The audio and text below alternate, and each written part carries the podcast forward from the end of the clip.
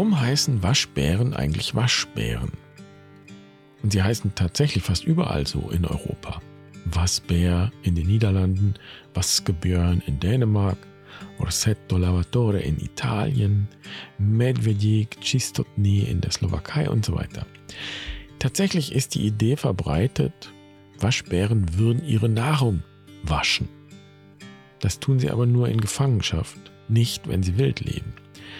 Was aber tatsächlich der Fall ist, Waschbären nehmen alles in die Hand und betasten und befühlen es von allen Seiten mit ihren feinen Fingerchen, bevor sie es fressen.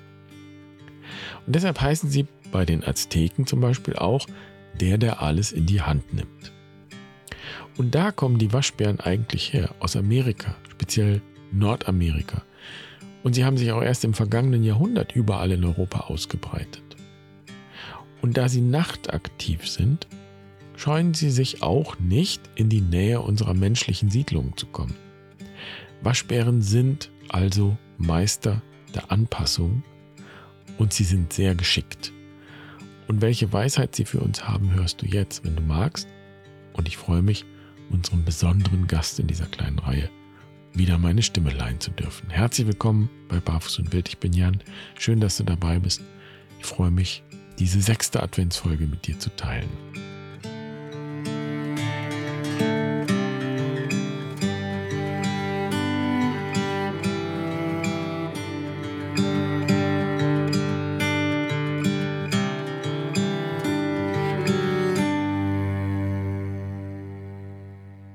Ihr lieben Waschbären, eure Heimat ist Nordamerika.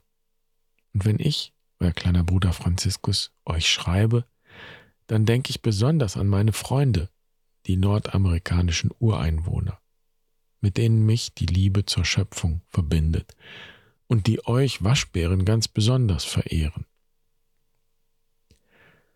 Sie sprechen von euch mit allergrößter Hochachtung und nennen euch Magier mit dem gemalten Gesicht.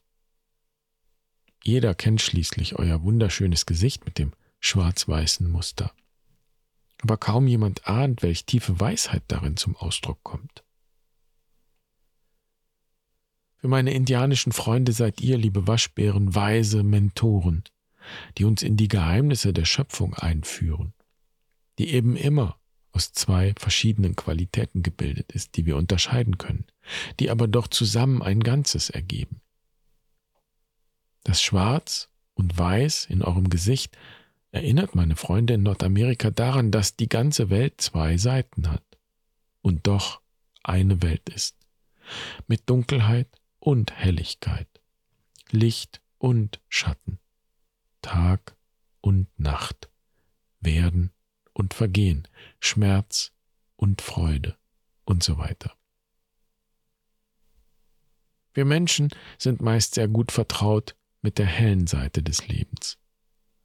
Daher können wir von euch, liebe Waschbären, lernen, auch die dunkle Seite nicht außer Acht zu lassen. Ihr bewegt euch mit großem Geschick in der Dunkelheit, wenn ihr auf Futtersuche geht. Und was ihr findet, nehmt ihr zwischen eure geschickten Finger und untersucht es von allen Seiten. Das kann uns daran erinnern, uns nicht zu sehr allein auf unsere Augen zu verlassen und auf das, was wir sehen, sondern auch die anderen Sinne schätzen zu lernen. Gerade wenn es dunkel wird, auch in den sprichwörtlichen dunklen Momenten, sehen wir ja nicht mehr viel und blicken, wie es so schön heißt, nicht mehr durch.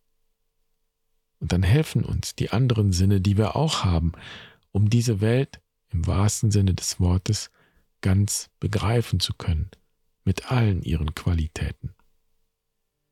Ich danke euch, liebe Waschbären, dass ihr mich daran erinnert, dass Weisheit nicht darin besteht, zu erwarten, dass sich die Welt an meine Wünsche anpasst. Wahre Weisheit besteht darin, die Welt zu begreifen, wie sie ist, und das Leben ganz zu leben. In Liebe und Dankbarkeit bin ich euer kleiner Bruder Franziskus.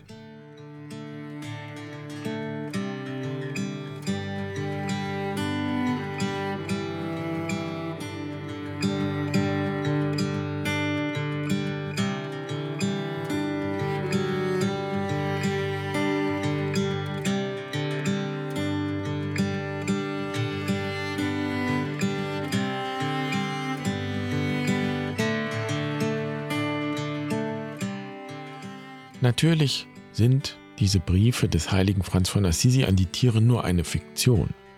Er hat sie so nie geschrieben, aber Franziskus hat zu seiner Zeit Briefe in die ganze Welt geschickt und er hat nachweislich den Tieren gepredigt. Und so habe ich mir einfach mal erlaubt, diese beiden Formen zusammenzuführen. Und ich merke in der Beschäftigung mit den Tieren, wie sich mein Blick weitet auf die Welt. Ich nehme anders wahr und sehe die, die hier schon lange leben und lange vor uns gelebt haben. Denn der Mensch ist, wenn man es so betrachtet, das jüngste Wesen auf diesem Planeten. Wir sind es, die von den anderen lernen können. Auch heute gibt es wieder den Impuls und die Schreibübungen dazu zum Download für alle, die Zugang zu unserer Webseite haben. Infos dazu verlinke ich dir. Schau dir das gerne an.